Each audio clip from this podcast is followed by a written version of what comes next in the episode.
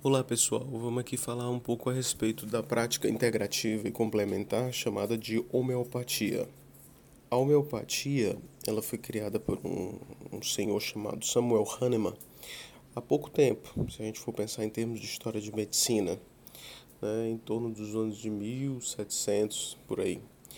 Mas ele advoga que não é nova a ideia. Desde Hipócrates, Hipócrates já defendia que uma das formas de você curar o indivíduo não é simplesmente dando algo que impede o sintoma, mas que corrobora o sintoma. Então, o que é, que é impedir o sintoma? A pessoa está com êmese, dá um antiemético. A pessoa está com dispepsia, dá um, dá um antidispéptico, né? E, nesse sentido, o Hahnemann defendia que, na verdade, a gente só poderia curar uma doença se a gente der o semelhante. Então a gente der um tipo de substância que provoque o mesmo conjunto de sintomas na pessoa doente. Então é como se você fabricasse uma doença artificial. Mas ele não tirou isso só da cabeça dele. Ele, depois de ter se decepcionado com a medicina, percebendo as múltiplas iatrogenias que os tratamentos tradicionais daquela época provocavam, mas cá entre nós eu não sei se é, em larga medida é muito diferente de hoje. A gente faz ainda muita iatrogenia. Então ele abandonou a medicina, começou a fazer leituras adversas, outras, e ele descobriu entre, entre alguns escritos dele essa teoria da semelhança.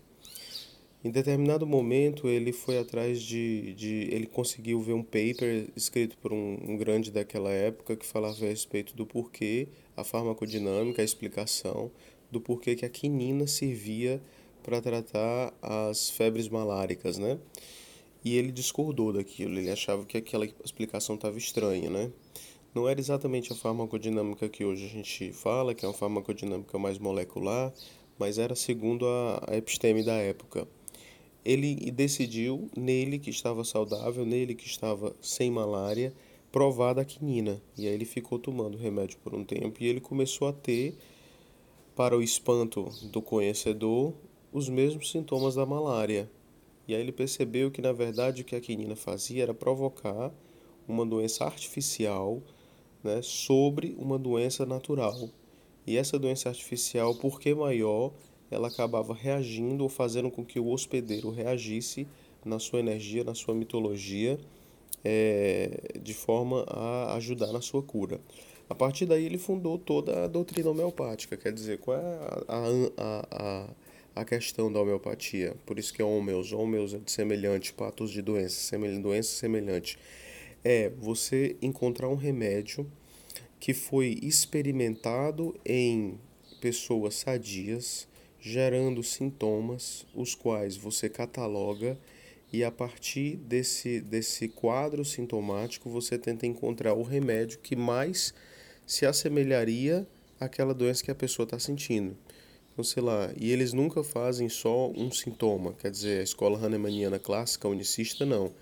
Ele tem que categorizar, ele tem que catalogar, fazer a repertorização, que eles chamam, de todos os sintomas que a pessoa pode estar tá sentindo, tentando encontrar a síndrome mínima de valor máximo.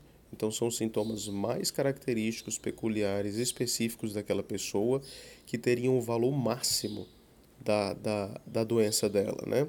Então, vão atrás de sonhos, vão atrás de, de da, da biografia da pessoa para saber se teve algum fenômeno que a partir do momento tal a pessoa teve um transtorno. Então, transtorno por medo perda da pessoa amada, transtorno por medo de, de perder o pai.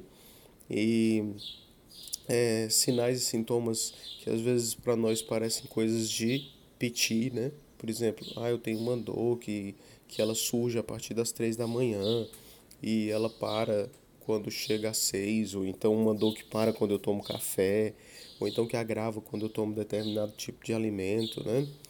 Então são, são às vezes sintomas que nós não costumamos catalogar. A partir daí ele faz a repertorização e é, dá o remédio para a pessoa que reage contra aquele remédio e com o tempo ele vai seguindo, vai caminhando para poder seguir o caminho de cura, né?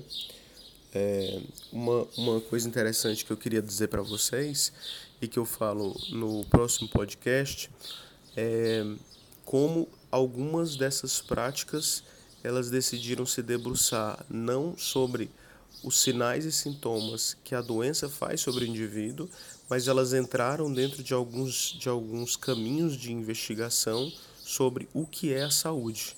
A homeopatia tem suas leis de cura e outra, outra é, é, prática integrativa, antroposofia, vai falar sobre salutogênese, mas isso eu, faço eu falo sobre no próximo episódio.